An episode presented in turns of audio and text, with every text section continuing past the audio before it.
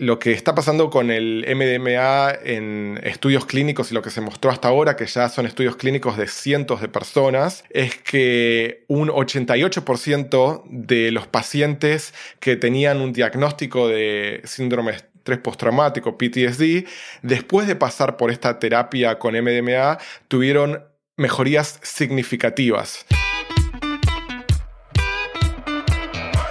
Hola, soy Alex Galvez y esto es Fundadores, el podcast donde me dedico a tener conversaciones con fundadores de startups latinoamericanas para deconstruir sus experiencias, su historia, sus errores, sus aciertos y así encontrar los aprendizajes, herramientas e inspiración que tú puedas aplicar en tu día a día.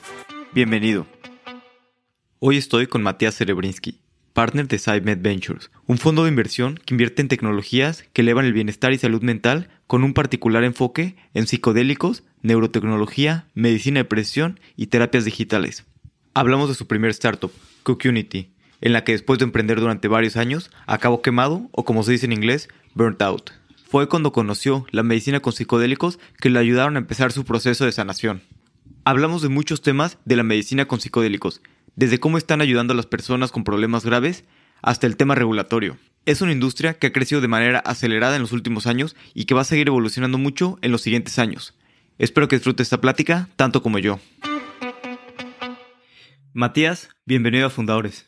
Muchas gracias, un gusto estar acá. Gracias a ti por estar aquí. La verdad es que desde que nos conocimos y vi lo que estaban haciendo, dije, tengo que tener a Matías en el podcast. Me, gustaría primero entender un poquito pues, de, tu historia y de, tu primer startup, Cookunity.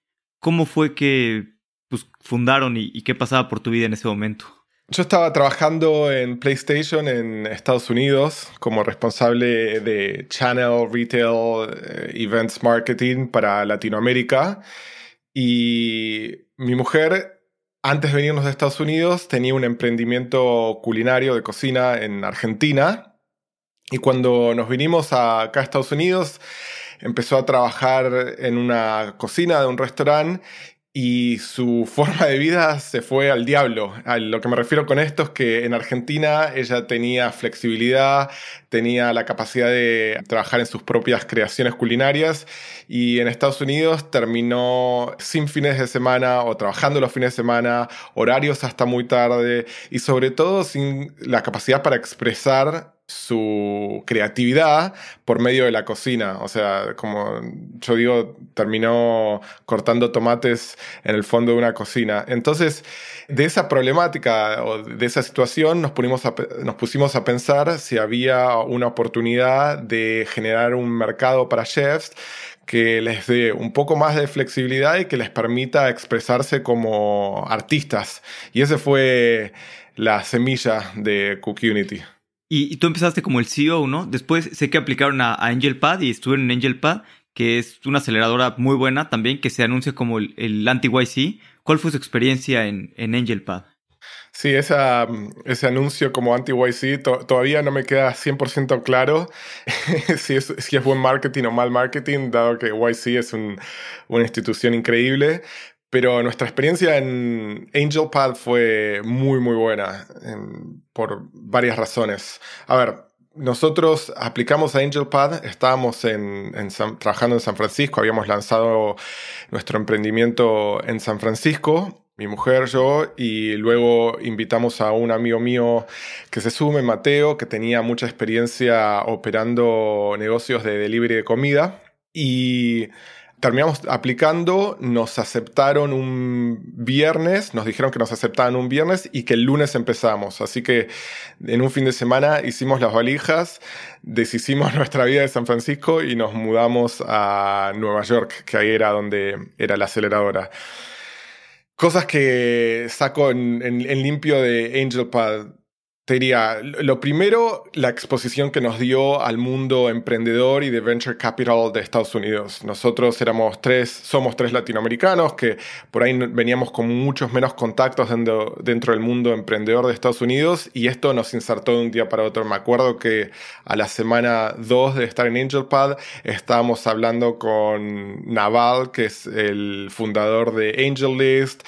Fuimos a las oficinas de Sequoia para hacer una reunión. Estábamos estábamos a toda esta gente, nos estaban dando feedback. Es como la velocidad que tuvimos en insertarnos en ese mundo fue increíble y eso se lo debo a AngelPad.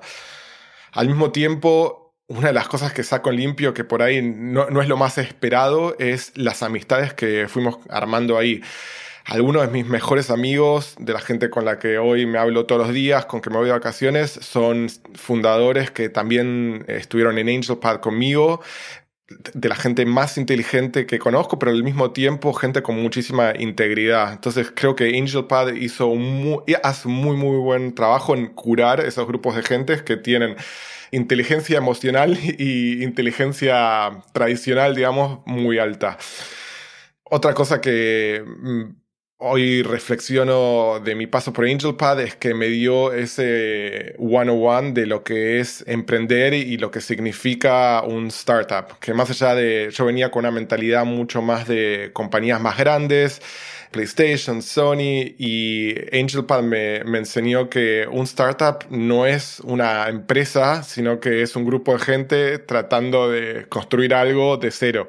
Y eso quiere decir enfocarse en la velocidad de ejecución, eso quiere decir validar supuestos, hay un validar supuestos y conocer al cliente, escuchar a nuestro cliente. Hay un ejemplo muy simple y muy, muy tonto que me acuerdo de AngelPad, que nosotros veníamos con este supuesto de que la gente no usaba microondas en Nueva York. ¿Por qué tenemos ese supuesto? Porque nosotros no usábamos microondas, ¿no? Y dentro de nuestro emprendimiento de comida había una opción que era calentar las comidas por medio del microondas. Y no habíamos optimizado nada para esa ruta porque nosotros pensamos que la gente no lo hacía. Y cuando fuimos y le contamos esto a los partners, nos dijeron, o sea, ¿por qué están asumiendo algo sin validarlo con, con los clientes, no? Y esas cosas chiquitas todavía me las acuerdo y hoy me quedaron marcadas y es como yo también hago benchmark de los emprendimientos en los que hoy invierto, o sea, qué capacidad tienen los fundadores de ejecutar rápidamente, de escuchar al cliente y de al mismo tiempo balancear eso con la visión a largo plazo que tienen de la empresa. Totalmente. Y qué buena manera de pues, entrar de lleno en el ecosistema y acortar mucho estos aprendizajes, ¿no? Con una aceleradora aparte, pues con baches pequeños que puedes crear mucho esta camaradería. Y después estuviste más de tres años, ¿no? En, en Community. ¿Por qué fue que decidiste salir? Estuve, sí, más de tres años y terminé saliendo por varias cosas que pasaron al mismo tiempo. Te diría, la más importante es que estaba quemado, o como se dice en inglés, tenía burnout. Fueron años muy duros, trabajando 15, 16 horas, 6, 7 días por semana. Y en ese momento no tenía los recursos mentales para regularme, no tenía el conocimiento para hacer eso y terminé muy, muy con un burnout. En ese proceso de burnout había perdido muchísimo la motivación y estaba buscando un cambio de vida. Y ese cambio de vida tenía también que ver con mudarme de Nueva York y volver a San Francisco, encontrar un poco mi, mi eje y, volver a preguntarme qué es lo que tenía ganas de hacer y qué es lo que yo sentía que podía hacer que iba a ayudar al mundo. Lo, lo, último que diría como un factor o lo que me dejó un poco más tranquilo es que en esos años que estuve ahí pude armar un equipo muy sólido en operaciones y creía que lo mejor que podía hacer para el negocio en ese momento, si yo no estaba al 100%, era dar un paso al costado y seguir aportando y, ser un, fan de la compañía, pero desde el otro lado. Sí, claro, a veces si ya no estás al 100% y no estás dándolo todo, no tienes la misma motivación, pues a veces conviene hacer lo que sea lo mejor para la compañía. Sí, exactamente. O sea, la, la compañía en mi experiencia era mi, mi, bebé, es mi bebé todavía. Entonces dentro de eso preferí priorizar lo que era óptimo para el crecimiento, para el success, para el triunfo de la compañía y no tanto quizás mi beneficio personal en el corto plazo. Que en el largo plazo terminó siendo mi beneficio también porque irle muy bien a la compañía también me fue muy bien a mí, pero optimicé para el largo plazo y no para el corto plazo. Sí, y también esto del burnout es, es muy común, ¿no? Entre fundadores. y pues sí, que estás trabajando pues, muchas horas al día, como decías, 15, 16 horas, y a veces hay que balancear este pues, work-life balance, ¿no? Sobre todo, pues pensando más a, pues, a, largo plazo, ¿no? Y ya después de que saliste de Community, ¿cuál fue como el siguiente paso pues, en tu carrera o hacia dónde fuiste? Cuando me fui a Community trabajé como consultor para un par de compañías en las que los CEOs o los directivos eran gente conocida, que ya me conocía mi forma de trabajar y por ahí en lo que tenía que ver con growth y marketing me llamaron para darles una mano.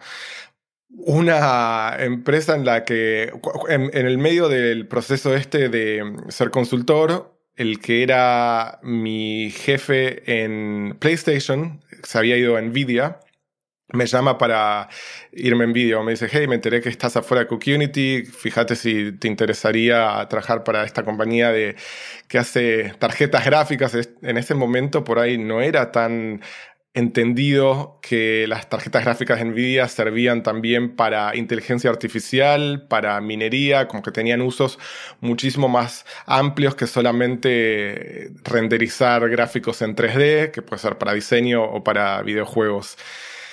Me puse a, investigar un poco de, de, la empresa y me entusiasmé muchísimo y terminé yendo a Nvidia con, una, con un desafío muy interesante que era armar una aceleradora de negocios enfocada en startups trabajando en inteligencia artificial y data science para toda América, Estados Unidos y Latinoamérica.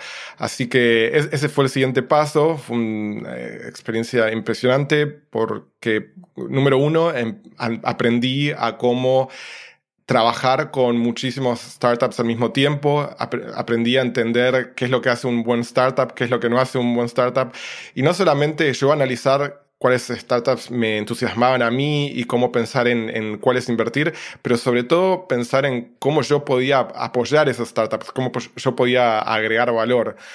Así que en el, medio de ese proceso, Nvidia explotó, o sea, el crecimiento fue de, de la acción fue 10x, eh, el crecimiento del revenue fue más de 10x.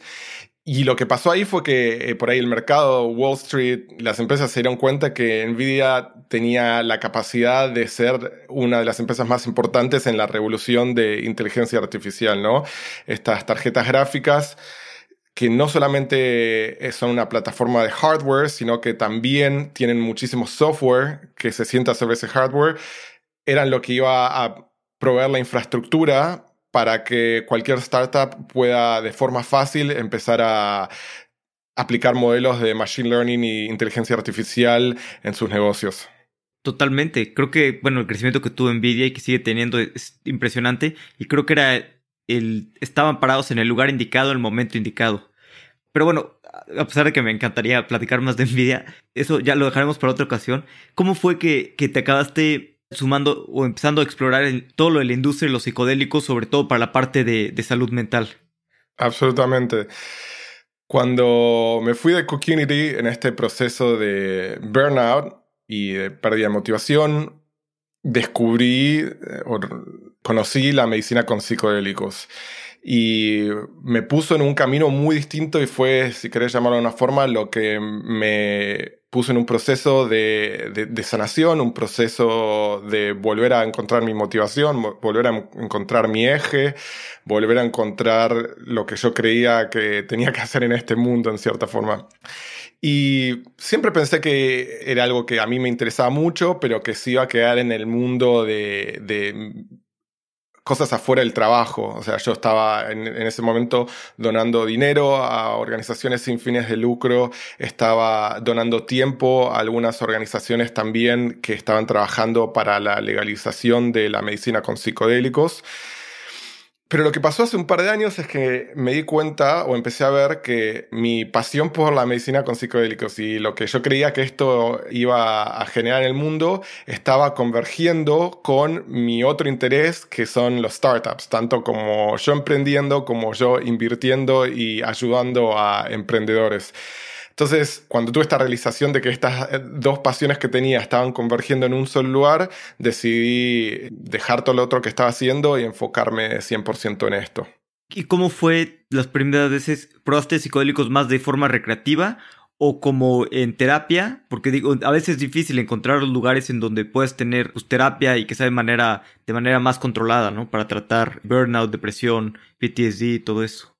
Totalmente. No fue de forma recreativa, fue de forma terapéutica. Eh, de hecho, fue en un marco lo que se puede llamar ceremonial. Y un, algo que yo siempre digo con esto de recreativo no, y eso es algo que por ahí no es tan entendido dentro de lo que es medicina con psicodélicos. No es que porque alguien tome psicodélicos en forma recreativa puede estar en un proceso de curación. Quizás pasa, pero si fuese así, cualquier persona que lo hace en una rave o en una fiesta estaría curada o, estaría en un proceso terapéutico y no es así. Entonces mucho de lo que tienen los psicodélicos está relacionado con el set and setting, como se dice, con el marco en el que se hace, con la intención en el que se hace y con los recursos que uno tiene para trabajar ciertos temas en el medio de una terapia con psicodélicos. Sí, es importante pues, todo esto. ¿Y cómo fue que empezaste a, invertir? ¿Cómo, ¿Cómo, empezaste a encontrar estas empresas? Sobre todo, pues entendiendo que, pues, que la parte regulatoria pues, es complicada, ¿no? Supongo que hay muy pocas empresas trabajando en esto pues, de manera ilegal. ¿Cómo, decidiste empezar a invertir pues, tu dinero en esto? Te sorprenderías, hay hoy en día muchas empresas trabajando de, forma legal y ahora, puedo charlar un poco de, cómo es el marco regulatorio ilegal, pero el inicio de esto fue... El inicio de esto tuvo que ver con dos iniciativas que arranqué al mismo tiempo. La primera es empezar a hacer angel investments en startups que yo conocía, que me parecían interesantes y que sobre todo tenía mucha admiración por la capacidad de creación y por la integridad y honestidad de los fundadores. Entonces empecé a hacer angel investments y al mismo tiempo con un amigo mío de AngelPad, que había conocido en AngelPad, otro fundador, arrancamos un podcast que se llama Business Trip, que es un podcast de emprendedorismo en el mundo de medicina con psicodélicos, donde empezamos a hablar con distintos players, con distintos fundadores que estaban armando compañías en la industria. Esto lo que nos dio fue, primero, que nos, nos abrió nuestro network muy, rápidamente. El podcast también tocó una fibra que por ahí eh, la gente que está interesada en, esta, en este ecosistema no están encontrando, que es escuchar historias de fundadores, muy relacionado con lo que haces vos también. Y también lo otro que nos dio el, podcast fue la capacidad de aprender de forma bastante rápido, porque cuando uno tiene conversaciones con la gente más interesante e inteligente de un área, como que esa capacidad de aprender se acelera, un poco volviendo a lo que me pasó con AngelPad, esa exposición a, gente súper experimentada y con buenos insights me ayudó a mí también con mi startup. Entonces, estaba haciendo angel investments y al mismo tiempo siendo el host, el co-host de Business Trip, el podcast. Totalmente. Y déjame meter aquí un comercial. La verdad es que me encanta el podcast. Lo he estado escuchando y se volvió ya de, mis, de mis podcasts favoritos. Y eso que estoy suscrito a pocos. Y la verdad es que me encantó las historias que cuentan, la música, la producción que tienen. Está muy bien hecho. Y la verdad es que se lo recomiendo a cualquiera que tenga, que tenga más interés en, en esto de, de psicodélicos. Y después, ¿cómo fue que entonces empezaron a invertir? Pues primero empezaste angel investing de tu propio dinero, entonces. Exactamente, al principio era de mi propio dinero. Después de un tiempo no muy largo me di cuenta que eso no era muy escalable para mis recursos y en ese proceso que empecé a invertir y obviamente como cualquier persona que es un que está apasionado por algo, le estaba contando lo que yo estaba haciendo a mis amigos, a conocidos, a coworkers también y mucha gente empezó a entender que había algo interesante acá en base a lo que yo le estaba contando y me preguntaban si había una forma de co-invertir conmigo, de invertir en los mismos startups que yo estaba invirtiendo. Ahí vimos la oportunidad de arrancar lo que se llama un sindicato de inversionistas en AngelList, un, un syndicate, y lanzamos el primer AngelList Syndicate enfocado en startups de medicina con psicodélicos. Por medio del syndicate invertimos en 12 compañías ya hicimos un deployment de más de 10 millones de dólares en startups de medicina con psicodélico. Tuvimos dos startups que hicieron IPO en el Nasdaq desde que empezamos esto, así que fue una experiencia increíble. Pero en mi experiencia o en mi opinión, lo que más saco de esto fue que por medio del syndicate tuvimos la oportunidad de generar una comunidad de más de 700 inversores que comparten nuestra pasión por la medicina con psicodélicos y que creen que hay un futuro donde la medicina con psicodélicos tiene la capacidad de curar y generar sanación en muchísima gente. Al mismo tiempo, esta comunidad de inversores no solamente es un asset para nosotros en el sentido que nos da capital para invertir, pero al mismo tiempo es una red de soporte para los startups en los que nosotros invertimos. Yo muchas veces digo que nuestro syndicate, nuestro sindicato es nuestro superpoder, porque cuando un startup de nuestro portafolio tiene una pregunta, un problema, una oportunidad, nosotros tenemos la capacidad de abrir esa pregunta para 700 personas que son psiquiatras, psicólogos, fundadores de empresas de healthcare, fundadores de empresas de salud mental, otros inversores. Entonces, gente con muchísima experiencia que tiene la capacidad de ayudar a estos startups. Sí, totalmente. Y creo que, sobre todo la parte de salud mental, se está viendo pues, la importancia de, tener más herramientas, ¿no? Ahorita con, con la pandemia, que tuvimos pues, todos estos problemas con la gente encerrada, empezó a haber una epidemia de salud mental y nos dimos cuenta que las herramientas que existen actualmente pues no, no son suficientes, ¿no? Entonces creo que pues los diferentes psicodélicos que existen pues son una herramienta más que nos puede ayudar para, sobre todo para estos problemas eh, grandes, ¿no? De, de, depresión, PTSD. Pero pues, me gustaría entender un poquito mejor el, el marco legal. No sé mucho yo, pero entiendo que, que la terapia pues solamente hay terapia que es legal con, con ketaminas, ¿no? O con MDMA también. ¿Cómo, es un poquito el marco legal de, de, los tratamientos con psicodélicos? Las startups en que nosotros invertimos quizás se pueden dividir en dos. Unas tienen que ver más con desarrollo de software y tecnología que va a proveer la infraestructura para los negocios de medicinas con psicodélicos. Y después el, otro tipo de startups en las que nosotros invertimos son startups de biotecnología o biofarma que están desarrollando o trayendo estos psicodélicos al mercado. ¿Cómo hace un startup para traer psicodélicos al mercado? Bueno, tiene que pasar por un proceso de estudios clínicos, de clinical trials, y después de mostrar que estas medicinas son seguras y efectivas, el FDA, que es el ente regulatorio de drogas en Estados Unidos, es el que da aprobación o no aprobación para esto. Entonces, Hoy la única droga que podría considerarse psicodélica que tiene aprobación por el FDA es la ketamina.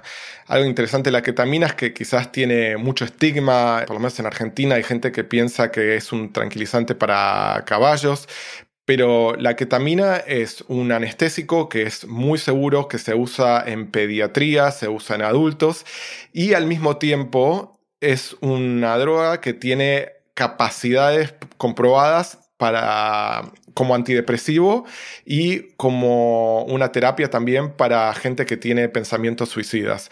Entonces, dentro de ese proceso, hoy se puede prescribir o se puede trabajar con ketamina dentro de un marco terapéutico para salud mental.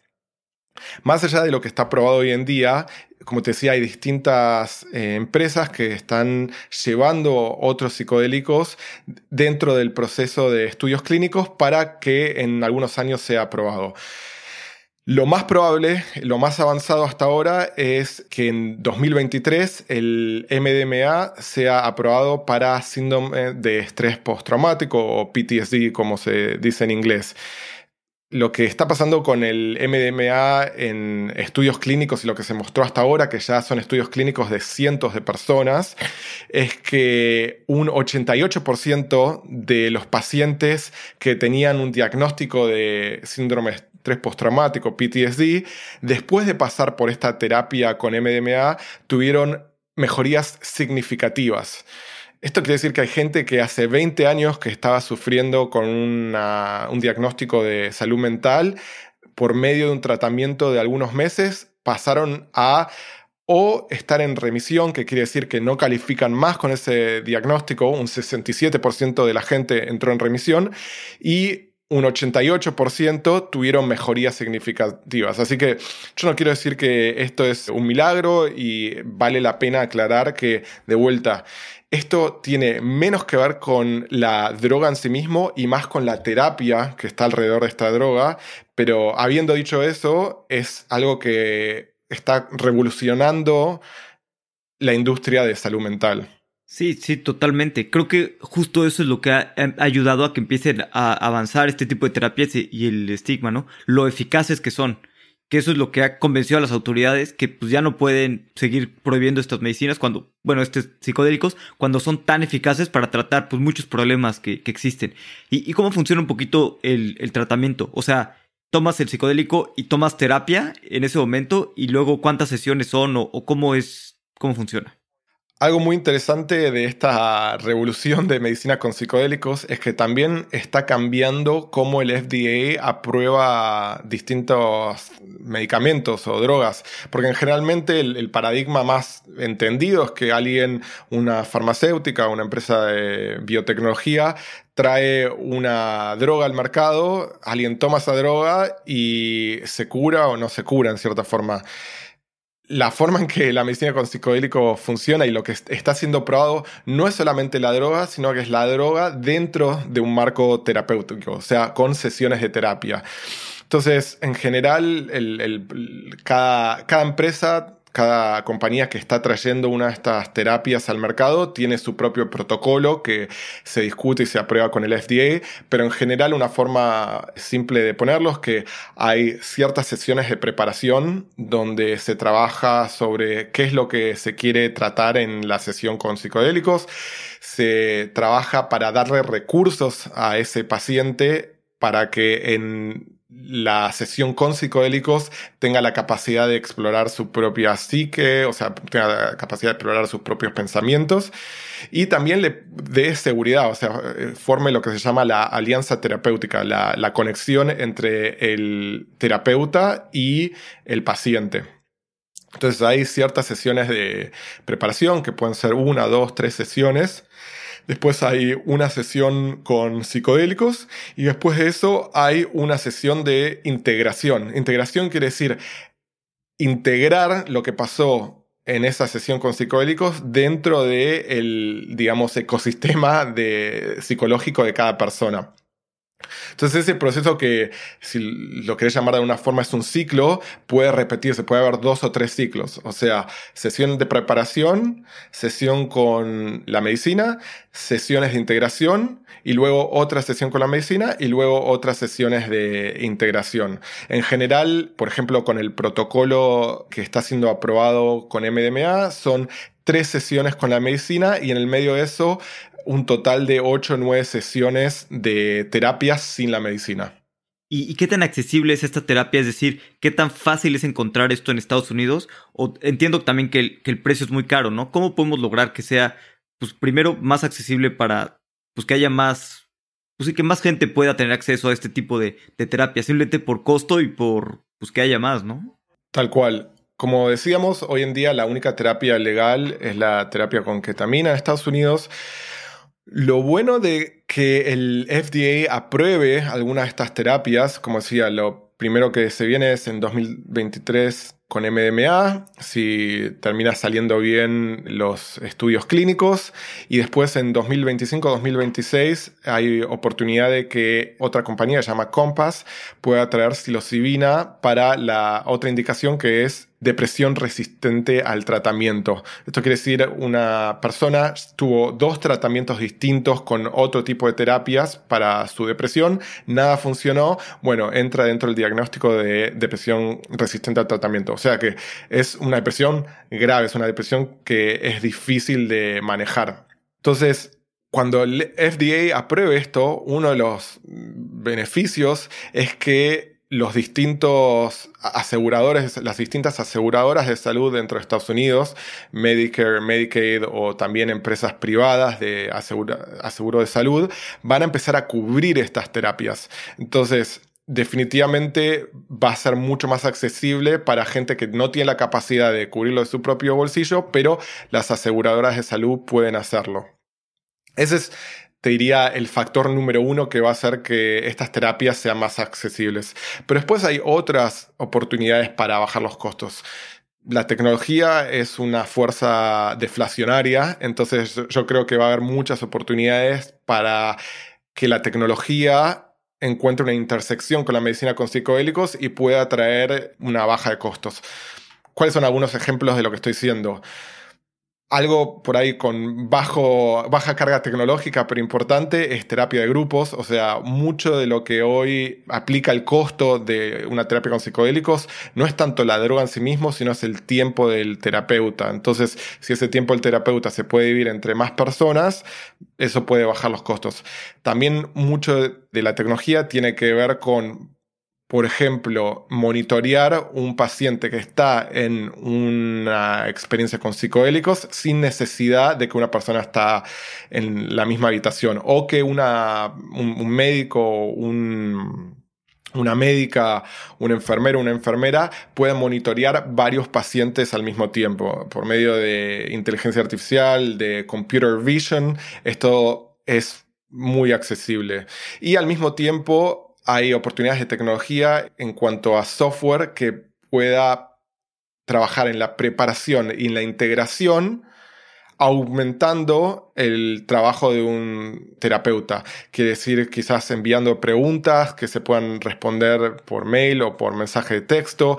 Quiere decir, enviando ciertos ejercicios o actividades que se pueden hacer sin necesidad de que el terapeuta esté ahí. Así que hay muchas oportunidades para lo que tiene que ver con software generando baja de costos en la medicina con psicodélicos. Totalmente. Y no había pensado eso. También las horas hombres en Estados Unidos son muy caras. Y bueno, pues si tomas algún psicodélico y dura 5 horas, 6 horas, 7 horas, pues tienes que tener a alguien ahí supervisando todo este proceso. Y bueno, ustedes tienen un fondo, ¿no? Que invierte en emprendedores en psicodélicos, medicina. Ahorita me dices cómo le... Son creo que 20 millones. Y una pregunta, ¿están viendo nada más Estados Unidos o están también volteando a ver pues emprendedores en otros lugares? Digo, bueno, obviamente Canadá seguramente, pero no sé, supongo que habrá estudios o cosas que se estén haciendo también en, en otros lugares. Vi que había también de cosas de eboga en, en algunas partes del Caribe. Sí, absolutamente.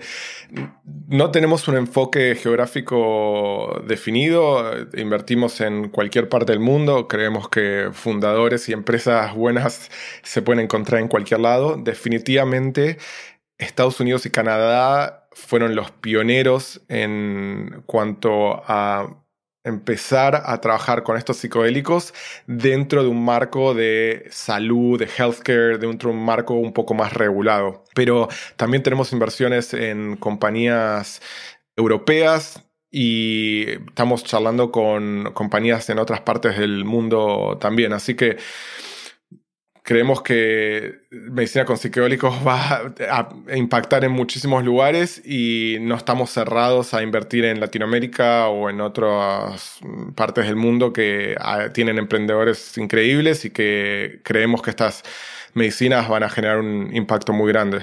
Sí, ¿y por qué son tan efectivas estas medicinas? O sea, ¿sabes un poquito cómo, cómo es el pues, proceso químico o físico de cómo, afecta esto la, la, neuroplasticidad y por qué los psicodélicos son tan efectivos para tratar cierto tipo de enfermedades? Totalmente. Te voy a dar una respuesta y dos cosas importantes de mi respuesta. Lo primero es que yo no soy médico, no soy alguien que juega a ser médico en Internet tampoco, así que mi entendimiento de esto tiene más que ver con divulgación científica.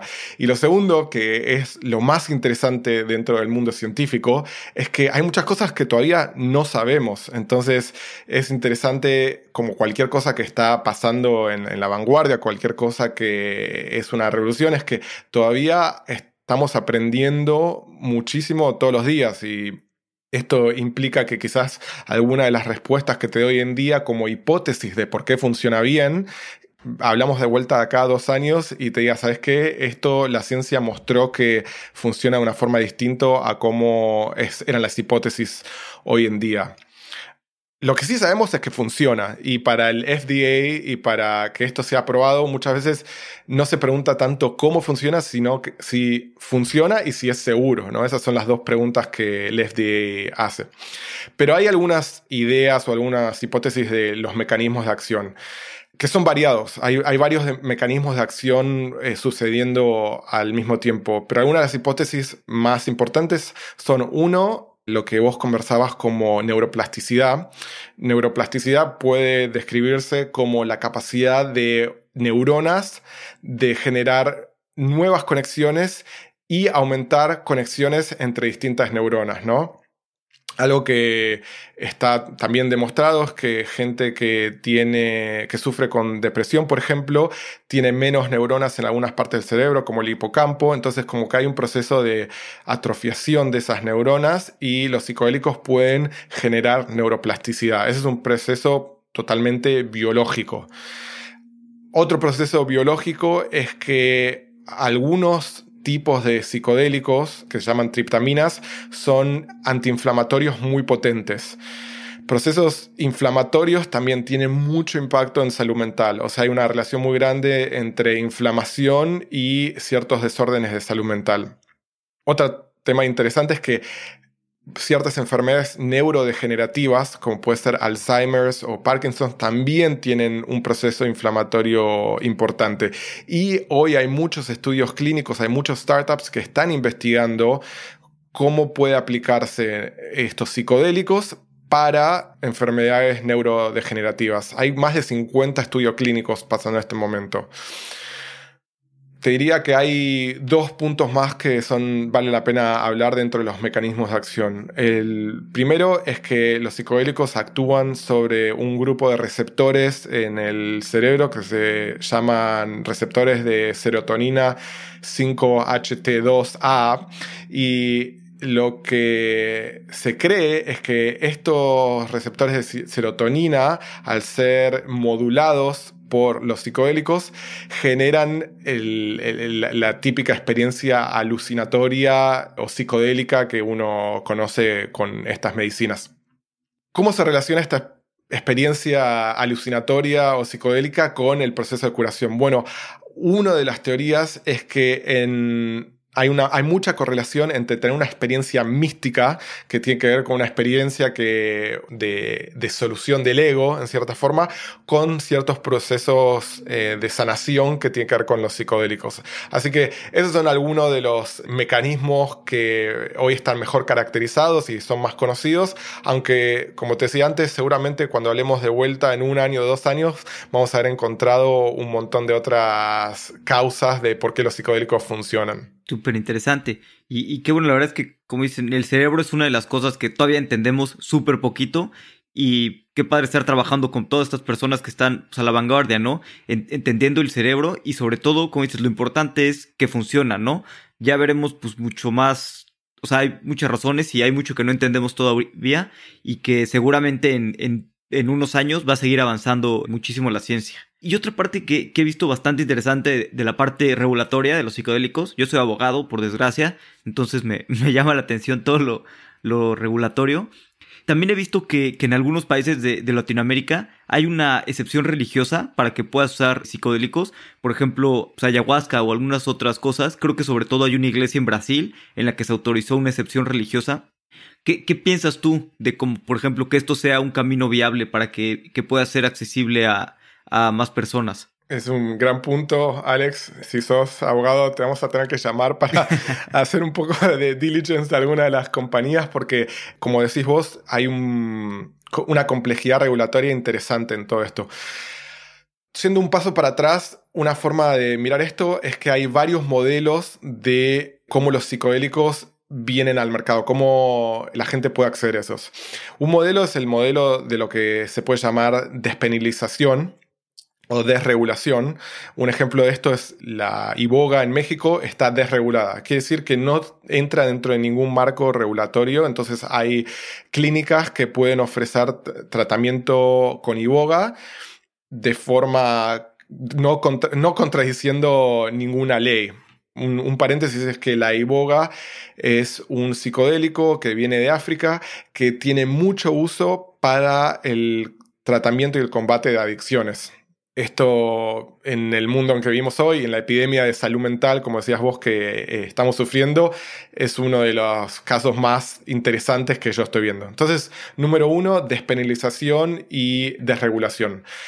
Otro modelo es el de uso, lo que se llama uso asistido. Este modelo está siendo hoy aplicado en Oregon, donde facilitadores están presentes dentro de una experiencia con psicodélicos, pero no guían y no son médicos, sino que son terapeutas o facilitadores entrenados para estar ahí y apoyar a una persona que está en, una terapia con psicodélicos sin necesidad de tener un, título de doctor o de terapeuta.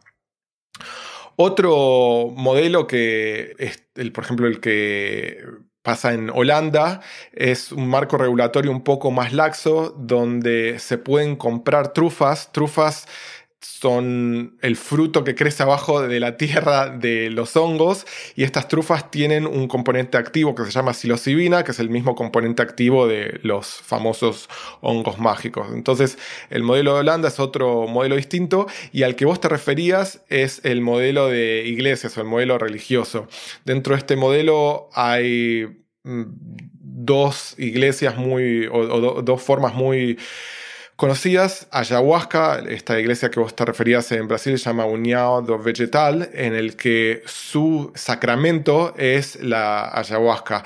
Y hay otro modelo o otra iglesia que es la iglesia de comunidades nativas en Estados Unidos, donde trabajan con el peyote, que tiene ese, un componente activo que es la mescalina, que también es un psicodélico, y estas comunidades nativas tienen como su sacramento el peyote. Entonces hay marcos regulatorios que tienen que ver con la libertad de religión de distintos pueblos donde se pueden tomar psicodélicos. Algo muy interesante del peyote es que hay varios estudios clínicos que, eh, observacionales, o sea, estudios clínicos que no, por ahí no tienen el rigor de lo que hace una farmacéutica, pero que muestran que el peyote es muy efectivo para el tratamiento del alcoholismo dentro de estas comunidades nativas en Estados Unidos.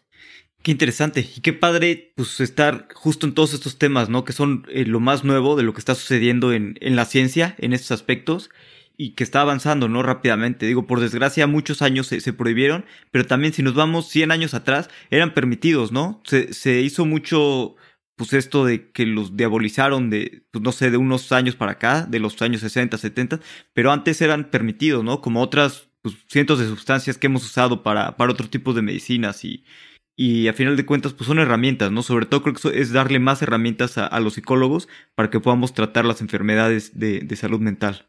Absolutamente, coincido y siendo al plan un poco más de inversión, obviamente yo soy un apasionado de esto y estoy haciendo esto porque creo que es algo que va a beneficiar a la sociedad, pero yendo un plano de inversión, una de las cosas que nosotros pensamos es que los psicodélicos, comparados con otras medicinas que están siendo eh, exploradas o están siendo investigadas para traer al mercado, tienen un riesgo muy mucho más bajo. ¿A qué me refiero con esto? Como vos hablabas recién, los humanos han consumido psicodélicos desde que son humanos. O sea que el nivel de riesgo que traen estos psicodélicos es muchísimo más bajo o es mucho más entendido ese riesgo que cualquier otra medicina nueva. Entonces, a nivel inversión, si uno piensa en el riesgo que cualquier startup tiene, el riesgo que cualquiera de estas medicinas tiene o cualquier otra medicina podría tener para llegar al mercado, acá el riesgo es mucho más bajo. Entonces, dentro de eso creemos que hay un edge o hay una oportunidad también de inversión muy importante. Y francamente no somos los únicos que hemos visto esto. Hoy muchos de los inversores más importantes en Silicon Valley también están invirtiendo en algunos de estos startups. Quizás nosotros empezamos antes, pero hoy mucha más gente se está dando cuenta de esto. Eh, Steve Jurvetson, que fue uno de los inversores de SpaceX y Tesla, eh, invirtió en algunos startups de software con psicodélicos. Nosotros coinvertimos con Peter Thiel. Hay una compañía, un VC muy importante se llama 50 Years. Gary Tan, que tiene un fondo que se llama Initialized, que invirtió en Reddit, en Coinbase, en Opendoor, en Rippling, también coinvirtió con nosotros. Entonces, de a poco, por ahí el establishment de VC está acostumbrándose a la idea que acá hay una oportunidad que va a traer rendimientos para los inversores y al mismo tiempo va a ser positivo para el mundo. Yo lo veo muy similar a lo que hoy está pasando con Climate Tech, ¿no? Que hay muchos inversores que se están metiendo porque ven la intersección de lo que es bueno para los accionistas y lo que es bueno para el mundo. Totalmente. ¿Y qué sigue para la industria? Tú, tú que estás tan metido, ¿hacia dónde ves que se dirigen los siguientes pues, dos, tres años o cinco años, el tiempo que tú digas? Creo que de vuelta, volviendo a la premisa de que estamos en una crisis de salud mental, cuando hay una crisis hay oportunidades de traer soluciones. Entonces, dentro de ese proceso va a haber muchísima innovación. ¿Dónde vemos algunas de las innovaciones nosotros? La primera es la generación 2.0 o 3.0 de psicodélicos. O sea, hoy están los psicodélicos más caracterizados, pero esos psicodélicos no son perfectos. Un ejemplo de lo que vos dabas de esto de hablar de que no son perfectos es que la duración de un, de un trip, de un viaje, por ahí es de 5, 6, 7 horas. Quizás para traerlas a un marco más común dentro del mundo de la salud mental o de dentro del mundo de, de, healthcare en general, del cuidado de la salud, hay oportunidades de bajar el tiempo de la duración de ese viaje. Otras oportunidades tienen que ver con hacer estas drogas más seguras, que una persona que quizás tiene algún riesgo cardíaco las pueda tomar otras oportunidades con generar mayor neuroplasticidad. Entonces, un, lugar muy interesante donde vemos innovaciones es con psicodélicos 2.0 y 3.0. ¿A qué me refiero con 2.0? Quizás a que los mecanismos de delivery, los mecanismos en los que esas drogas llegan al cuerpo, sean optimizados y a 3.0 me refiero más a estas nuevas generaciones de psicodélicos que están solucionando algunos de los problemas que la primera generación tiene, que como cualquier tecnología, ¿no? Hay un proceso de innovación incremental. También vemos oportunidades en la intersección de psicodélicos con psiquiatría de precisión. ¿A qué me refiero con esto? Cada persona es un mundo distinto y esto pasó mucho con oncología, con el tratamiento de cáncer, donde se empezó a identificar el genotipo y el fenotipo de un cáncer de una persona en un lugar específico del cuerpo y cómo eso afectaba la biología de, ese cáncer y el tratamiento que había que hacer. Creemos que lo mismo va a pasar con la medicina con psicodélicos. En la medida que podamos generar tratamientos individualizados, vamos a tener muchísimo más éxito. Así que eso dentro de la terapia con psicodélicos son algunos de los ejemplos de innovaciones que van a venir en los próximos años. Pero también en este proceso de entender mejor a nuestro cerebro, creemos que hay oportunidades y empezamos a ver oportunidades afuera de los psicodélicos que también estamos invirtiendo y estamos conociendo startups súper inspiradoras. Algunos ejemplos de esto tienen que ver con la neurotecnología o la neuromodulación algunos ejemplos de esto son ciertas tecnologías que permiten activar las mismas partes del cerebro que son activadas por los psicodélicos, pero mediante energías. ¿A qué me refiero con energías? No es un término espiritual, sino que me refiero a energía magnética, me refiero a ultrasonido, me refiero a corrientes eléctricas que modulan exactamente las partes del cerebro que también son moduladas por los psicodélicos. Entonces, yo creo que lo que pasó con oncología en los últimos 20, 30 años, donde hubo una revolución de los distintos tipos de tratamientos y hubo mucha inversión, va a pasar dentro del mundo de salud mental y de nuestro entendimiento del cerebro. Vamos a estar hablando acá 5 o 10 años y eh, el tipo de terapias en el que vamos a tener no tiene nada que ver con lo que hoy se usa para tratar desórdenes mentales. Sin duda me, emociona mucho todo lo que está avanzando la industria y, hacia dónde va. Sin duda en los siguientes años va a haber pues, muchos avances en todo esto. Pero bueno, vamos a pasar a la última parte, que es la serie de preguntas de reflexión. Las preguntas son cortas y las respuestas pues como tú quieras. ¿Cuál es el libro que, que más has recomendado o que te gusta recomendar? Uf, tengo, tengo varios. Quizás voy a hablar de un par que son los que hoy más estoy recomendando.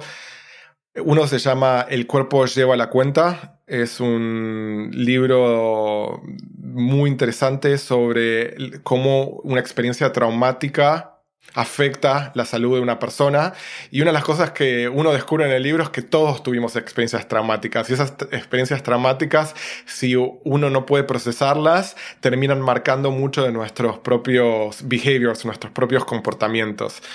Ese es uno que lo estoy recomendando mucho últimamente. Otro se llama El Antídoto, que habla de Vertex, una empresa de biotecnología y el proceso desde la creación de esa empresa hasta salir a la bolsa, hasta traer la primera terapia al mercado. Y un poco es un documental de el proceso que muchas de nuestras compañías en las que nosotros invertimos también están pasando. Así que se lo recomiendo a todos mis fundadores ese. Y uno que quizás es un poquito distinto se llama Alarga tu esperanza de vida. Es un libro que habla sobre la ciencia de la longevidad. Esa es un, otra industria en la que estoy súper apasionado porque la longevidad no tiene solamente que ver con, como dice el título, alargar la experiencia de vida, la esperanza de vida, sino que tiene que ver con que la calidad de vida mientras estemos vivos sea mucho más alta. Así que mm, esa es otra revolución que creo que va a pasar en los próximos años. Startups enfocadas en, la ciencia de la longevidad. Totalmente. Y es una industria que también me emociona bastante la longevidad. ¿Qué creencia o hábito has cambiado en los últimos cinco años que ha mejorado drásticamente tu vida? Hacer yoga y dormir ocho horas todas las noches. En el, eh, o sea, un poco veo lo que nuestros founders hacen, nuestros fundadores hacen y también lo que yo estoy haciendo hoy armando un fondo de venture capital desde cero, como otro, otro startup. Al, final del día, si uno está dentro de un fondo como el mío, se da cuenta que es, es otro emprendimiento. Y dentro de eso, balancear mi propia salud mental, mi propia energía, es lo más importante. mi asset número uno es mi propia psicología, así que por medio de yoga y dormir bien, puedo hacer que quizás el tiempo que estoy despierto esté rindiendo al 100%. De acuerdo, sí, creo que cuidarse a uno mismo es la mejor manera de rendir más, ¿no? Por así decirlo. ¿Tienes una opinión que poca gente comparta o algo que pienses que la mayoría de la gente piense distinto? Creo que algo que la mayoría de gente no está pensando es que los principales problemas de, nuestro mundo, tanto del cambio climático, salud mental, como otros eh, riesgos existenciales, lo que llamar, están causados por una crisis de desconexión. Esa crisis de desconexión es con nosotros mismos, o sea, cómo estamos o no estamos conectados con lo que nos está pasando nosotros mismos, una crisis de desconexión con nuestra comunidad, con la gente que nos rodea, una falta de empatía y una crisis de desconexión con el planeta. Esto de entender que este mundo que vivimos es parte nuestro y nosotros somos partes de este mundo. Así que no sé si la gente no lo comparta, pero creo que la mayoría de gente no tiene esta idea como el factor principal de los problemas que hoy estamos sufriendo como sociedad. Sí. ¿Hay algún momento que sientas que ha sido central en la formación de lo que crees hoy en día? Definitivamente mi experiencia como emprendedor. Uno de los principales assets que hoy tengo como inversor es mi capacidad de entender y respetar a cualquier emprendedor. Em, emprender algo es muy difícil, es, embarcarse en esta misión casi imposible. Y como inversor arrancar desde ese lugar en una conversación con un emprendedor creo que genera mucha conexión y al mismo tiempo tengo mucha empatía por ese journey, por ese camino que un emprendedor está yendo y quizás también esa experiencia como emprendedor me permite compartir algunos de los aciertos y desaciertos que yo tuve para que los emprendedores con los que nosotros nos asociamos y trabajamos no cometan los mismos errores. Siempre digo que lo que uno debe aspirar como emprendedor es cometer errores nuevos, no cometer errores viejos. De acuerdo, ¿no? Y creo que, como dices, emprender es muy difícil y haber emprendido pues te ayuda muchísimo, ¿no? Siendo inversionista, sobre todo tener esa empatía con, con los emprendedores. ¿Hay algún consejo que te dieron y que te haya servido mucho?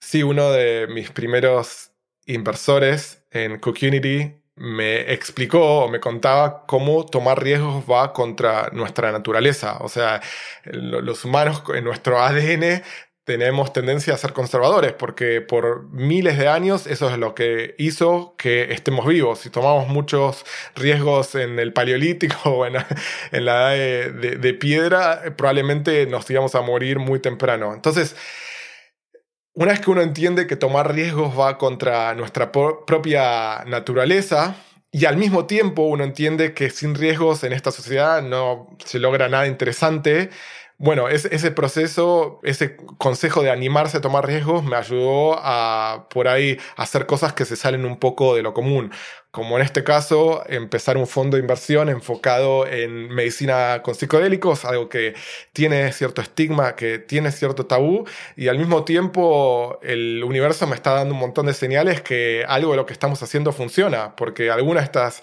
terapias están entrando al mercado, porque algunas de las empresas en las que invertimos tuvieron la capacidad de salir a la bolsa y porque hoy tenemos inversores que confían en lo que nosotros estamos haciendo y que nos dieron su capital para que podamos seguir asociándonos y ayudando a emprendedores a traer estas medicinas al mercado. Sí, de acuerdo. Y a pesar de que es una industria complicada, pues justo por eso está la oportunidad, ¿no? Se ve que este tipo de terapias funcionan y pues sí, justo está la oportunidad en, en la innovación. Matías, ¿Dónde podemos saber más de ti, saber más de SciMed? Si, si alguien quiere invertir en el fondo o emprendedores que estén trabajando en, psicodélicos, ¿cómo pueden contactarte? Una forma muy fácil es por Twitter. Soy at maticere, arroba maticere en Twitter. También me pueden encontrar en simed.ventures. Me imagino que después lo, lo puedes poner en, en las notas del, del, show, pero es simed.ventures. Y si quieren escuchar el podcast, es businesstrip.fm. El podcast es en inglés, así que todavía no, no tenemos una versión en español, pero para los que tienen ganas de escuchar algo en inglés, quizás les va a interesar y quizás es otra forma de aprender sobre lo que está pasando con estas medicinas. Sí, totalmente. Pues ya saben, si quieren, alguien está interesado en psicodélicos, pueden contactarte de, de Side Ventures. Y justo iba a recordar de tu podcast, Business Trip, la verdad es que a mí me encanta. Este, me encanta, lo he estado escuchando. Mi esposa dice que nada más estoy buscando una excusa para, para probar psicodélicos. Pero, pero me encanta, la verdad es que he aprendido muchísimo y qué bueno que estén haciendo algo así y pues, sigan haciendo eso. Pues muchas gracias por tu tiempo, Matías. La verdad es que la pasé increíble contigo aprendiendo y seguro en el futuro tenemos que, armar una segunda ronda ya en unos años que, pues, que sigan creciendo y que la industria sea otra cosa, ¿no? Y se sepa mucho más. Gracias Alex por tenerme acá, por las lindas palabras. Lo que hacemos con el podcast es un es una obra de pasión, así que me, sirve muchísimo eso y sobre todo gracias por contar la historia de emprendedores en Latinoamérica. Es algo súper importante. Gracias a ti. Si quieres saber más del tema de medicina con psicodélicos, te recomiendo escuchar Business Trip. Es un podcast muy divertido y lleno de información para aprender de la industria. Te recuerdo que Spotify activó recientemente una opción para que puedas calificar los podcasts. Me ayudaría mucho si me pones 5 estrellas. Y muchas gracias a los que ya lo hicieron. Como siempre, gracias por escuchar.